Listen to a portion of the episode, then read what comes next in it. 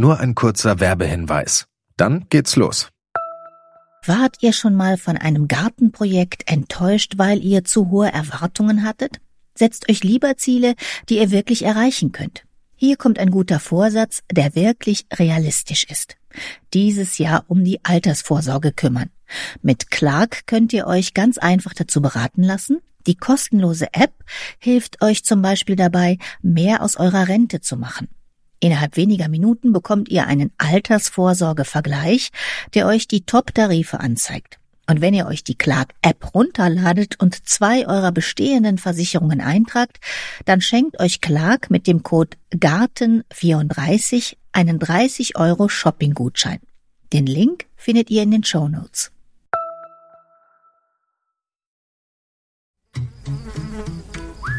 Gartenradio mitten im Grünen. Da geht es heute um die Nachtigall, die jetzt im Frühling ihre wundersamen Lieder singt. Zu Gesicht bekommt man sie kaum, aber wenn sie beim Singen auftritt, dann kann sie locker 95 Dezibel erreichen und mit jeder Holzfräsemaschine mithalten. Gleichzeitig steht sie wie kein anderer Singvogel für die leisen Töne im Leben, für Sehnsucht und für Romantik. Die Wissenschaftlerin Silke Kipper ist dem Gesang der Nachtigall seit über 20 Jahren auf der Spur Anfangs in der nachtigallen Hauptstadt Deutschlands in Berlin und jetzt rund 150 Kilometer weiter nordwestlich in Wittenberge, einer malerischen Kleinstadt an der Elbe. Und da sind wir zusammen auf Nachtigallen Stimmenfang gegangen. Feiertag, die Sonne scheint an Christi Himmelfahrt. Und Christi Himmelfahrt ist Vatertag. Schon im Zug geht es los mit Gesang, noch nicht von der Nachtigall. Das übernehmen erstmal sangesfrohe Väter. Und auch in Wittenberge schallt schon von ferne Volksmusik über die ansonsten still in der Sonne dämmernden Stadt. Silke Kipper, eine schmale Frau mit dunklem Pferdeschwanz, hat mich mit dem Fahrrad abgeholt. Sie schiebt es ein paar hundert Meter weiter und dann halten wir an einem circa 100 Meter breiten Grünstreifen mit dichtem Gebüsch zwischen Straße und Wohngebiet. Die Forscherin holt ihr Handy aus der Tasche, tippt darauf rum und hält es Richtung Grünstreifen.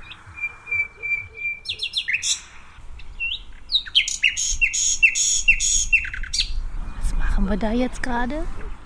Wir stehen vor einem Nachtigallrevier, wo kurzem auch eine Nachtigall gesungen hat.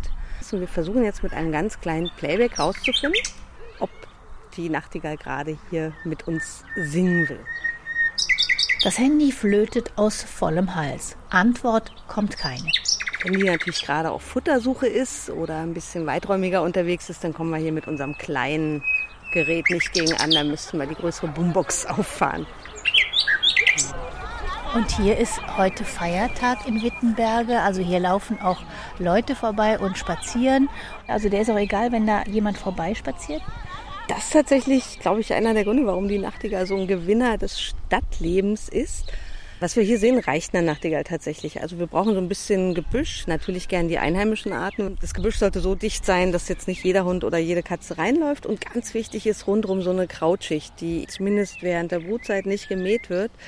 Am allerbesten, gerade wenn es so in echt in der Stadt ist, sind es Brennnesselfelder, weil da eben weder Hunde noch Menschen noch Kinder fröhlich durchmarschieren. Und das reicht der Nachtigall genauso wie wirklich vielen anderen Arten. Und ich war so ein bisschen erstaunt, als ich gehört habe, wir treffen uns um 17 Uhr nachmittags, weil ich habe mir das vorgestellt, es ist nachts und wir zwei, wir pirschen uns durch das Dunkle, müssen uns anschleichen und alles falsch. Alles richtig. Na klar, die Tiere singen nachts und das ist sicher die große Magie der Nachtigall. Ungefähr Mitternacht geht's los und dann singen die Tiere, die noch nicht verpaart sind, für ein paar Stündchen. Manche dann wirklich bis in den Morgen. Da hätten wir nur keinen Regionalzug mehr bekommen. Und was viele Leute nicht wissen, tatsächlich singt die Nachtigall auch tagsüber sehr regelmäßig, nur eben nicht so stundenlang durchgehend. Aber wenn wir jetzt zum Beispiel hier an der Stelle, wo ich weiß, vorhin hat sie ja noch gesungen, wenn wir jetzt eine halbe Stunde stehen würden, irgendwann würden wir einige Strüppchen zu hören bekommen. Also man kann die auch am Tag gut hören. Unsere Nachtigall scheint irgendwo auf der Pirsch zu sein. Sollen wir mal weiterziehen? Wir ziehen mal weiter. Aber wir kommen nicht weit. Derselbe Gebüschstreifen, ein paar Meter weiter, ein kleines Wäldchen. Von ferne tönt der Radetzky-Marsch von der Volksfestwiese. Einer Nachtigall ist das egal. Sie flötet ihre Strophen in dem Schema, das Silke Kipper entschlüsselt hat. War das jetzt auch schon Alpha, Beta, Gamma, Omega? Genau, das waren so die typischen Strophen. Am Anfang der Strophe gibt es so ein ganz leichtes. Danach kommt so ein melodiöserer Beta-Teil, der ist ein bisschen wie bei der Amsel. Und dann kommt Chuck, Chuck, Chuck, ein Trill hinten dran. Mal gucken, ob es uns nochmal vorführt.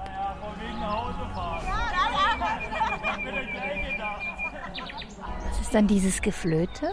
Das war die Pfeifstrophe. Das ist also auch eine der Sachen, für die Nachtigall sicher berühmt geworden ist, die unser Herz so erweicht oder jedenfalls viele Leute für sehr, sehr romantisch klingt. Äh, wir wissen, dass Pfeifstrophen insbesondere die Weibchen anlocken sollen. Und wir wissen, dass Pfeifstrophen der einzige Teil in der Nachtigallstrophe sind, den wir so ein bisschen mit unseren Menschenmöglichkeiten nachmachen können. Wenn die die Musik jetzt noch lauter machen, da hinten wird die Nachtigall dann auch lauter? Tatsächlich wissen wir, dass Nachtigallen etwas machen, was Lombard-Effekt ist. Es ist rund um mich laut. Ich werde auch lauter. Ob sie das bei dieser Musik macht, könnte ich jetzt nicht so genau sagen. Aber tatsächlich, wenn sonstiger Lärm im Hintergrund ist, ist es so.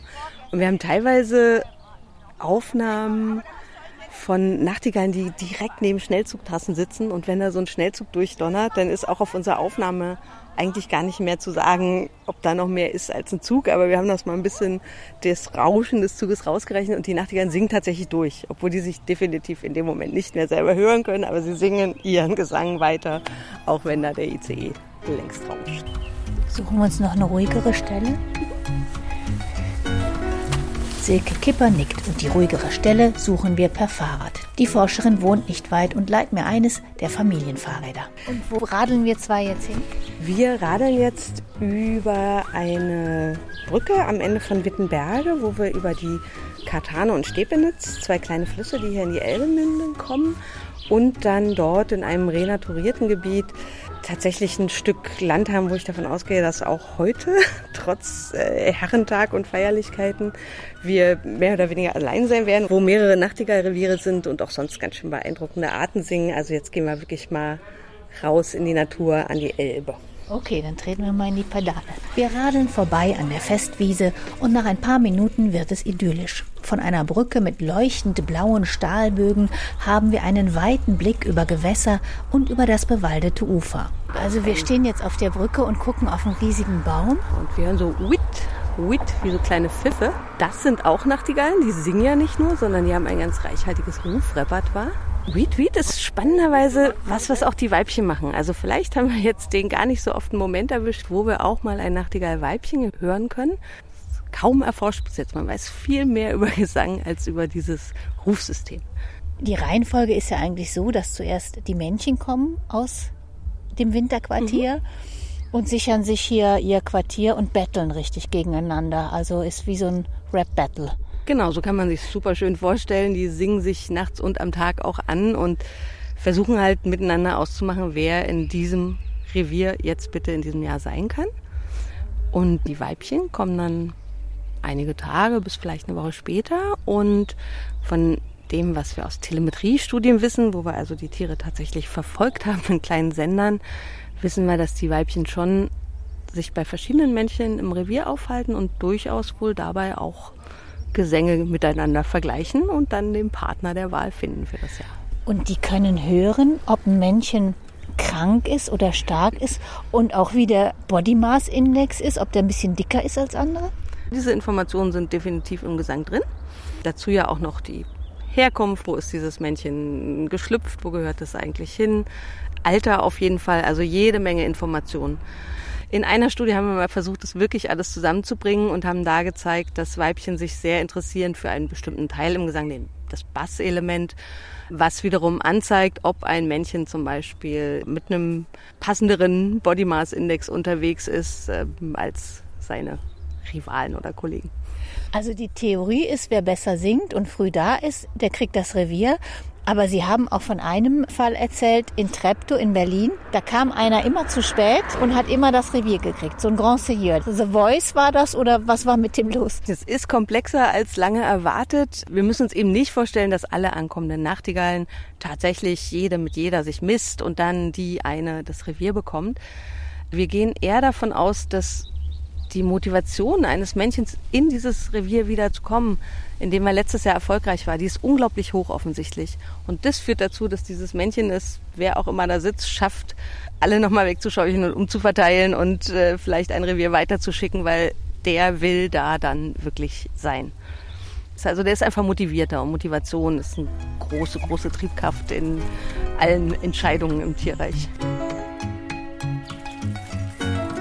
Nicht nur im Tierreich. Motiviert radeln wir weiter über die Brücke mit den blauen Trägern und dann biegen wir links ab in einen Feldweg Richtung Elbufer. Links herrliches Gebüsch mit Gestrüpp drunter und rechts genauso. Von ferne weht aus einem Nachbarort leise Vatertagsmusik herüber, als wir die Fahrräder abstellen. Haben Sie auch nicht alle Tage auf dem Mikro? Hier singt eine Nachtigall vor uns und da ist tatsächlich noch eine zweite Nachtigall und ein Pirol ist zu hören. Jetzt gerade sind erstmal beide still. Könnten wir die denn trapsen hören?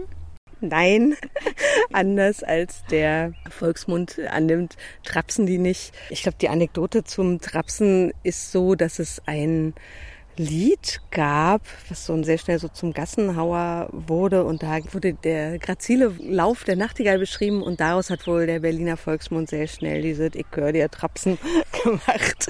Also es bezieht sich gar nicht auf den Vogel selbst, sondern auf ein erdichtetes Lied über den Vogel, was bei der Nachtigall ja ganz schön oft der Fall ist. Zwischen 80 und 200 Strophen können die drauf haben. Mhm. Wie schnell erkennt man, ob es ein guter oder nicht so guter Sänger ist? Also seriös äh, würde man sagen, erst wenn man ungefähr eine Stunde Nachtgesang ausgewertet hat. Das sind so ungefähr über 200 Strophen und dann können wir sagen, wie groß das Repertoire ist. Aber mit vielen Jahren einhören und äh, sicher auch manchmal mit daneben liegen, aber ich könnte schon immer so eine recht gute Idee abgeben. Ist das jetzt eher ein Tier, was in seinem ersten Jahr ist? Der jetzt legt sich gerade sehr ins Zeug. Man merkt, dass er gerade hier ja auch einen Nachbarn hatte, mit dem er gesungen hat. Also der ist noch so ein bisschen agitiert, könnten wir sagen. Und ich versuche jetzt mal zu sehen, was man da häufig sieht, dass der wirklich sich so in alle Richtungen auch dreht, um seinen Gesang möglichst in alle Ecken seines Territoriums erklingen zu lassen. So, und da wurde jetzt auch das Fernglas ausgepackt. Das Gebüsch ist eigentlich ganz gut, weil das noch sehr licht ist und man würde so ungefähr ab Schulterhöhe bis leicht über unserem Kopf den Vogel singend vermuten in den meisten Fällen. Es gibt dann auch mal einen, der sitzt auf dem Baumwipfel, aber das machen Nachtigallen eher sehr selten. Und Männchen und Weibchen sehen gleich aus. Absolut identisch. Also wir können erst dem Moment, wo dieser Gesang zu hören ist, können wir 100% sicher sein, das ist ein Männchen. Wenn der Vogel nichts sagt, können wir nicht sagen, ob es ein Männchen ist, was gerade nicht singt, oder ein Weibchen. Die sehen wirklich identisch aus. Wer sehr erfahren ist in der Vogelberingung, der kann in der Hand so kleine Unterschiede im Federlängen wahrnehmen und vor allem dieses lustige Kopulationszäpfchen, was die Männchen haben, zur Paarungszeit erkennen. Da flattert sie jetzt, kleiner unscheinbarer Vogel so rötlich-braun. In der Sonne sieht er wirklich beeindruckend aus, aber er ist halt selten in der Sonne zu sehen. Und unten ganz einheitlich grau. Also wenig auffälliges Gefieder, wenn wir an die anderen heimischen Arten denken. Ja, Wie fängt man denn eine Nachtigall? Tatsächlich ist es in dem Fall so, dass wir gar nicht irgendwo rumziehen und irgendwie versuchen, großflächig Nachtigallen zu fangen, sondern wir gehen erst los, wenn wir von einem Männchen ganz sicher wissen, das sitzt hier, singt hier, hat hier sein Territorium. Und dann gehen wir gezielt mit einem ganz, ganz dünnen Netz und zwei ungefähr drei Meter langen Stäben los und spannen dieses Netz auf. Und dann machen wir ein bisschen was Gemeines. Wir spielen nämlich ein kurzes Stück Nachtigall über so eine kleine Box vor. Und für den Vogel, der ja hier sein Territorium hat, ist das das Signal, oh, also jemand anders ist da. Und zwar mittendrin. Jetzt muss ich aber ganz schnell los und klären, was da gerade passiert und fliegt dann meistens sehr schnell ins Netz.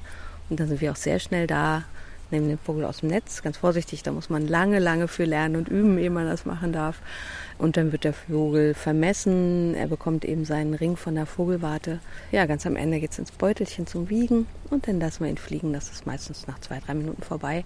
Also zur Forschung gehört Aufnahmen machen, Gesänge aufnehmen, auch die Vögel beringen. Was kann man denn als Forscherin so erleben, wenn man in Berlin zum Beispiel nachts da monatelang im Park unterwegs ist.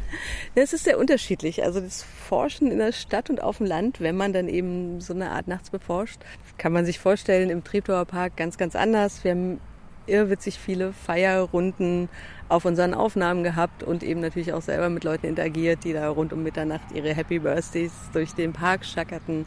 Wir haben ganz oft Ordnungsamt und Polizei getroffen, die uns schon erstmal suspekt fanden, aber in dem Moment, wo wir dann klar gemacht haben, dass wir doch Nachtigallen beobachten, waren die immer gleich ganz beeindruckt. Und hier auf dem Land mussten wir es wirklich neu lernen. Also hier muss man sich wirklich mit den Jägern der Gegend absprechen. Die müssen wissen, dass man unterwegs ist und es hilft auch zu wissen, wo die sitzen. Ansonsten ist es für mich hier tatsächlich auch mulmiger als im Stadtpark, weil es tatsächlich auch so viel Wild gibt und weil man ja, wenn man nachts so mit dem Rad unterwegs ist und dann diese Aufnahmen macht, man ist ja da sehr konzentriert und schaltet so rundum ein bisschen ab. Und wenn es dann doch krispelt und kraspelt, bin ich immer sehr froh, wenn ich eine Begleitung dabei habe. Und sind die Nachtigallen hier in Wittenberge anders als in Berlin? Also ich würde es vielleicht nicht für die Innenstadt Nachtigallen sagen, aber tatsächlich die, die hier, wir sind ja jetzt nur zwei Kilometer weg von Wittenberge Ortseingang, aber eben wirklich in so einem sehr malerisch pittoresken Gebiet, wo wenig Verkehr ist. In so einer Gegend Vögel zu beobachten, ist wirklich sehr viel schwieriger weil die sehr viel weniger tolerant sind gegenüber Annäherung. So ein kleiner Vogel, wie kann das sein, dass der auf dem Boden brütet? Das ist doch so gefährlich. Eben nicht. Also erstaunlicherweise am Boden sind die tatsächlich in diesen Krautschichten ganz erstaunlich gut versteckt. Also da geht keine Katze und auch sonst kein so Kleinsäuger durch. Denken Sie ans klassische Brombeergestrüpp. Auch das ist einfach sehr, sehr unattraktiv und sehr gut geschützt. Die Alternative sind sicher höhlenbrütende Arten, wie zum Beispiel Blau- und Kohlmeise. Aber da ist dann das Angebot an Höhlen begrenzt. Und wir haben relativ wenige Arten, die tatsächlich oben, hoch oben in den Bäumen brüten. Also das ist auch immer mein Appell an alle Freunde des ja, naturbelassenen Gartens. Also das ist tatsächlich das, womit man so vielen Singvogel und ja auch ansonsten vielen, vielen anderen Arten einen riesen Schatz an Überlebens- und Brutmöglichkeiten bietet. Hier stehen wir gerade so zwischen Weißdorn und eben auch diese Kräuter, immer die Brennnessel dabei. Das sichert so einen brütenden Vogel am Boden oder in der Krautschicht extrem gut ab.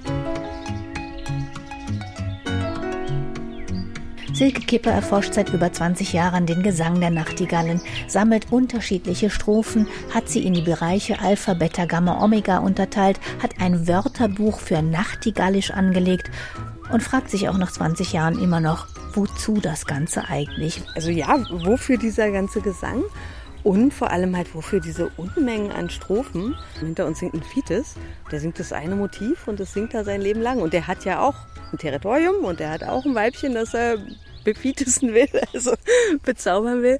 Und warum einige Arten, wo wir wirklich eine einzige Strophe haben, die im Leben nie wieder verändert wird und bei der Nachtigall 180, 200, sogar 250 Strophen.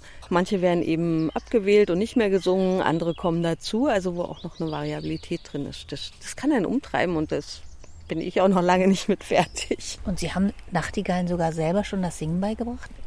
Ja, damit fing es mal an. Meine ersten Kontakte zur Nachtigallenwelt waren am Berliner Institut für Verhaltensbiologie damals beim Professor Todd und vor allem Henrike Hulsch, die tatsächlich ganz bahnbrechende Dinge herausgefunden haben darüber, wie die Nachtigall denn nun eigentlich ihre Lieder lernt und wie dieser kleine Vogel diese Unmenge an Informationen tatsächlich vokal lernt und ja nicht von Anfang an drauf hat.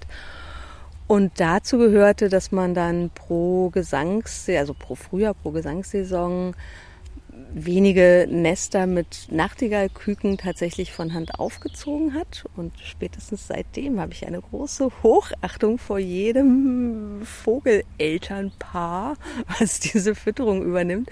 Das bedeutet einfach, dass man wirklich von Sonnenauf bis Sonnenuntergang sehr, sehr konsequent alle, am Anfang alle Viertelstunde, später vielleicht alle halbe Stunde, diese kleinen äh, Küken in den Nestern äh, versorgt und gefüttert hat. Und später hat man ihnen dann eben Gesänge vorgespielt, um zu sehen, wie sie lernen und was sie lernen. Weil die lernen die nur, solange sie klein sind?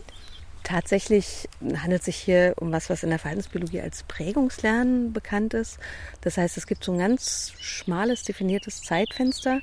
Und in diesem Zeitfenster, das ist eben so als junge Nachtigallen, ein paar Wochen nach dem Schlupf. Und wenn sie aber hier noch in ihrem ersten Sommer unterwegs sind und in der Zeit müssen sie Nachtigallgesang hören, um dann ein Jahr später, also erstmal jetzt wirklich ums Hören und ein Jahr später haben sie dann daraus ihren eigenen Vollgesang gemacht. Goethe hat mal geschrieben, die Nachtigall, sie war entfernt, der Frühling lockt sie wieder, was Neues hat sie nicht gelernt, singt alte liebe Lieder. Und das ist falsch.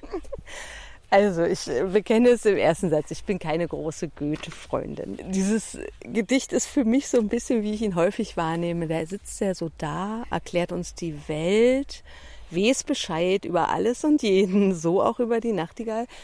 Irrt sich aber in dem Fall. Also, alle Goetheaner trotzdem hergehört. Er hat in vielem Recht. Also, er hat Recht zu sagen, dass die Nachtigall verschwindet im Winter. Das ist ja schon mal eine wichtige Beobachtung kommt wieder und sie klingt wieder weiter wie eine Nachtigall. Soweit richtig, aber im Detail ist halt unpassend, weil sie durchaus neue Lieder mitgebracht hat. Also einige Strophen hat sie über den Winter eben abgewählt, singt sie nicht mehr. Ob sie sie wirklich auch verlernt hat oder nur eben nicht zu Gehör bringt, können wir nicht entscheiden. Und sie hat einige neu eingebaut, die sie vorher nicht gesungen hat. Und ich will da Goethe ja nicht vorwerfen. Der hatte keine Option, eine Stunde Gesang zu analysieren und sich die Spektrogramme anzugucken. Aber vielleicht hätte er es dann noch nicht so formulieren brauchen. Also, Goethes Irrtum ist hiermit aufgeklärt. So ein Nachtigallmännchen kann in seinem bis zu zehn Jahre langen Leben immer wieder neue Strophen lernen und klar, dass so ein virtuoser Gesang vor allem auch Musiker inspiriert hat. Schubert, van Beethoven, Brahms, Rachmaninow. Unzählige Komponisten haben Nachtigallgesänge vertont und manchmal wurden in den Kompositionen sogar Original Nachtigallgesänge verwendet. Sie waren selber mal auf einem Musikkonzert, da wurde eine ganz alte Aufnahme auf einer Shellac-Platte eingespielt. Was war das für ein mhm. Konzert? Es gibt eine Komposition von einem italienischen Komponisten Respighi Anfang des letzten Jahrhunderts. Und der hat nach sehr vielen Vorgängern von ihm, die versucht haben, die Nachtigall halt in Instrumenten nachsingen zu lassen oder den Gesang nachzustellen, hat der gesagt, in meiner sinfonischen Dichtung soll wirklich eine Nachtigall erklingen.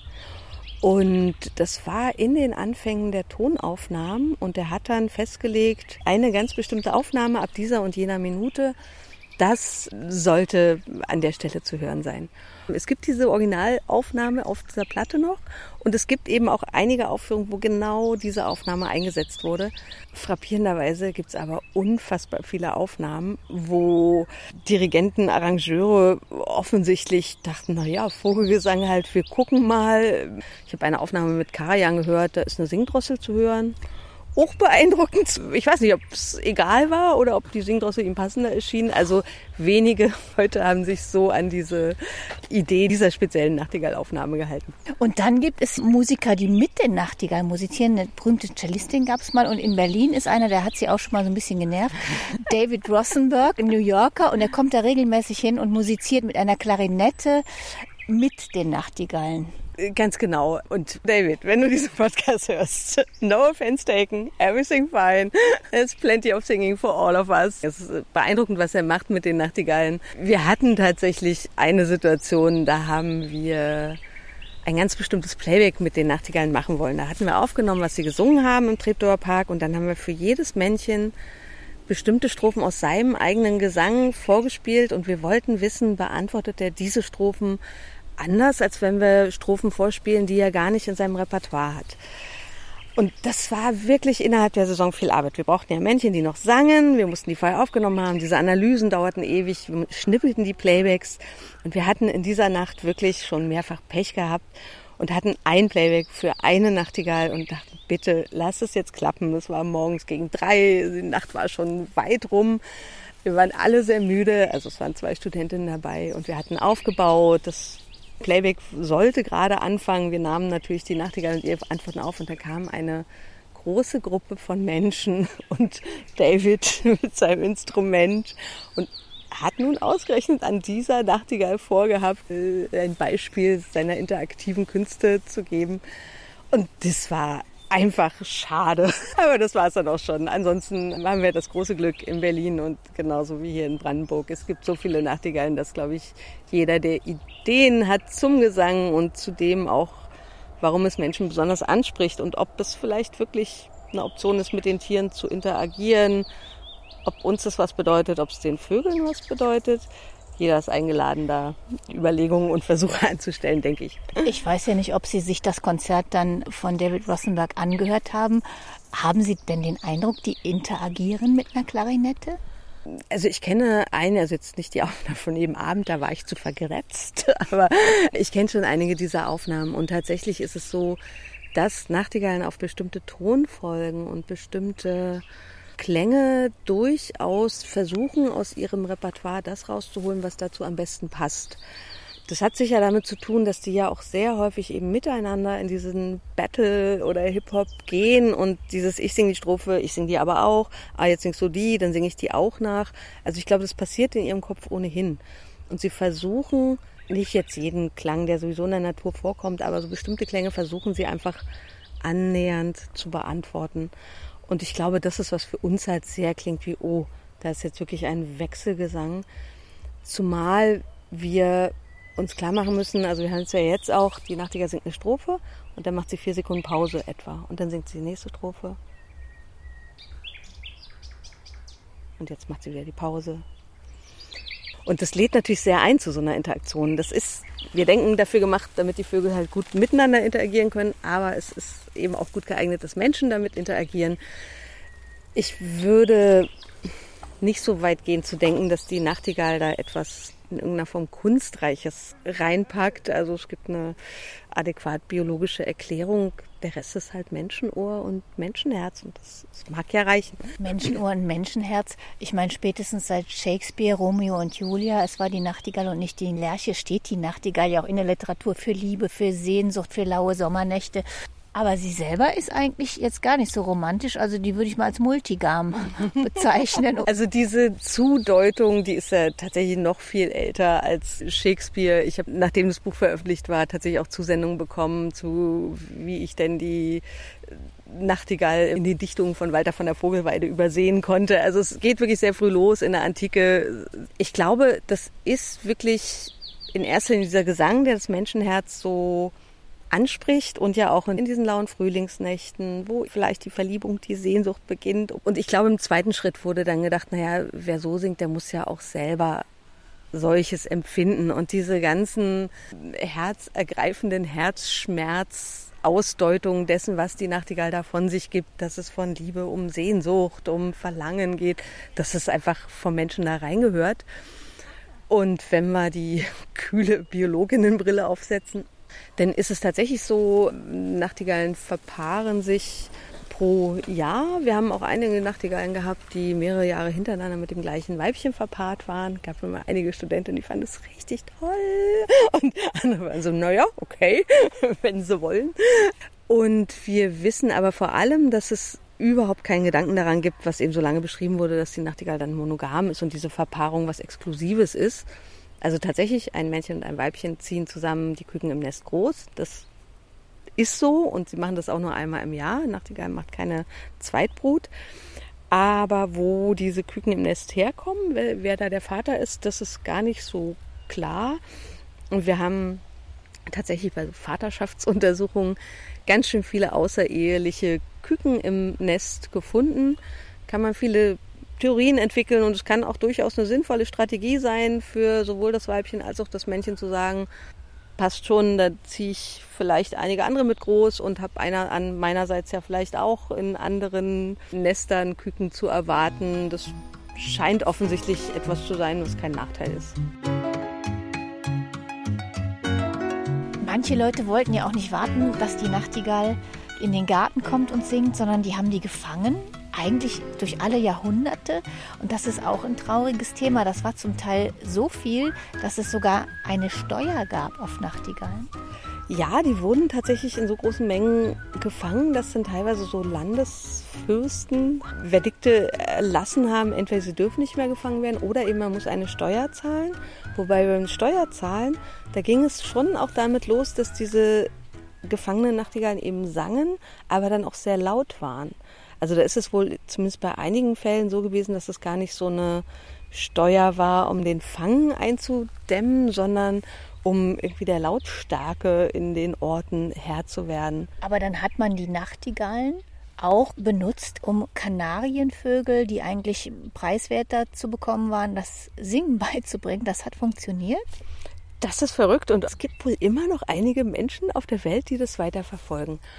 Und die Idee ist hier, also Nachtigallhaltung ist schon so ein bisschen herausfordernd. Und die Idee war dann, dann nehmen wir doch Kanarienvögel, die lernen ja so toll alles, was man ihnen vorsetzt und singen das dann ihr Leben lang. Und die ersten Ideen waren dann tatsächlich gut singende, lebende Nachtigallen zu nehmen und die jungen Kanarienvögeln fortzusetzen. Und tatsächlich haben diese Kanarienvögel dann halt einen Nachtigallgesang entwickelt. Ich habe ehrlich gesagt noch nie so eine Aufnahme gehört oder so ein Vogelsingen hören, ob das jetzt äh, Scannerin Ohr tatsächlich foppen würde oder ob es nur so einige Motive sind, die da rausklingen, das weiß ich nicht genau. Hat Nero wirklich Nachtigallenzungen gegessen? Haben Nachtigallen eine Zunge?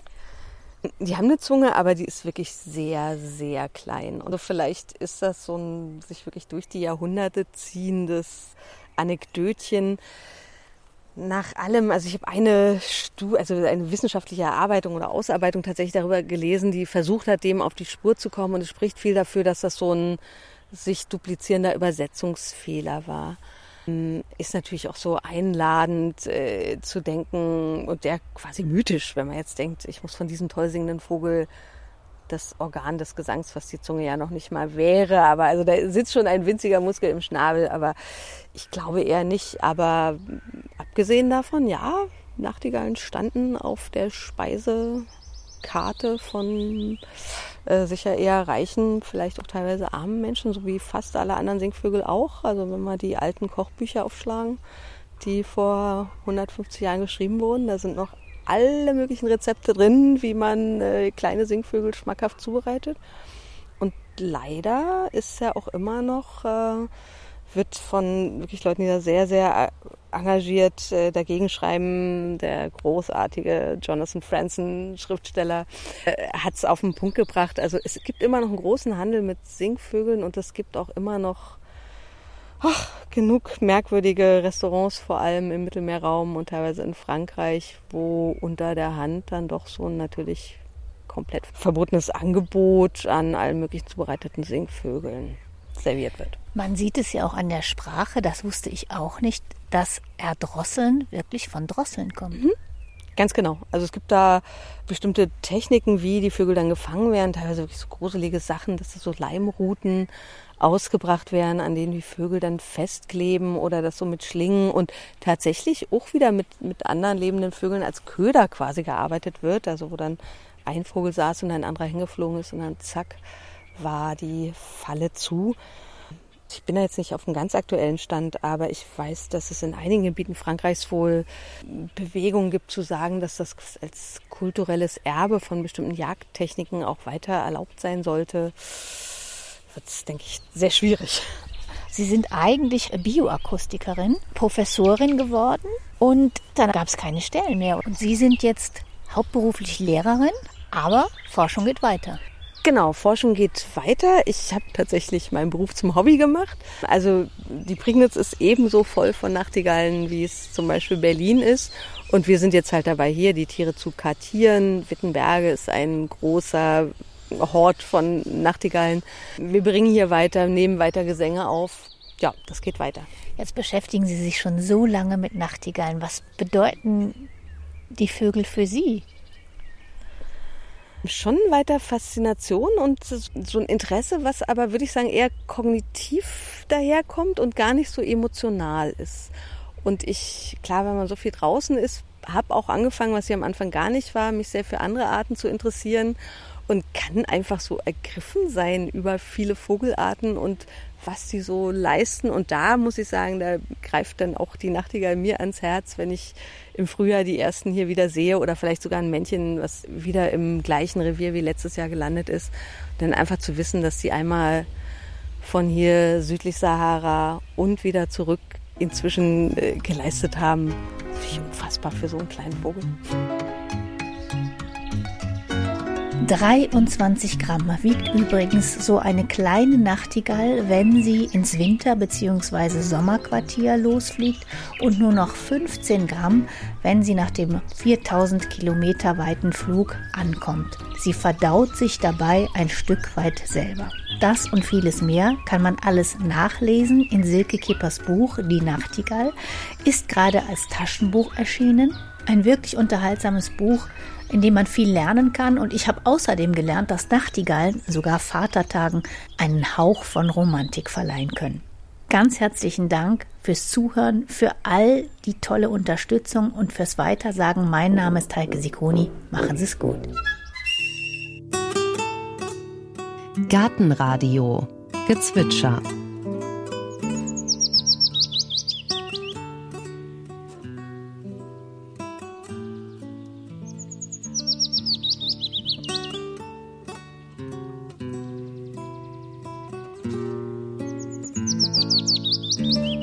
Das war der Fites. Gartenradio Ausblick. Wo steht denn hier der Lavendel? Das ist eine Frage, die jetzt im Frühsommer in der Alexianer Klostergärtnerei immer wieder gestellt wird.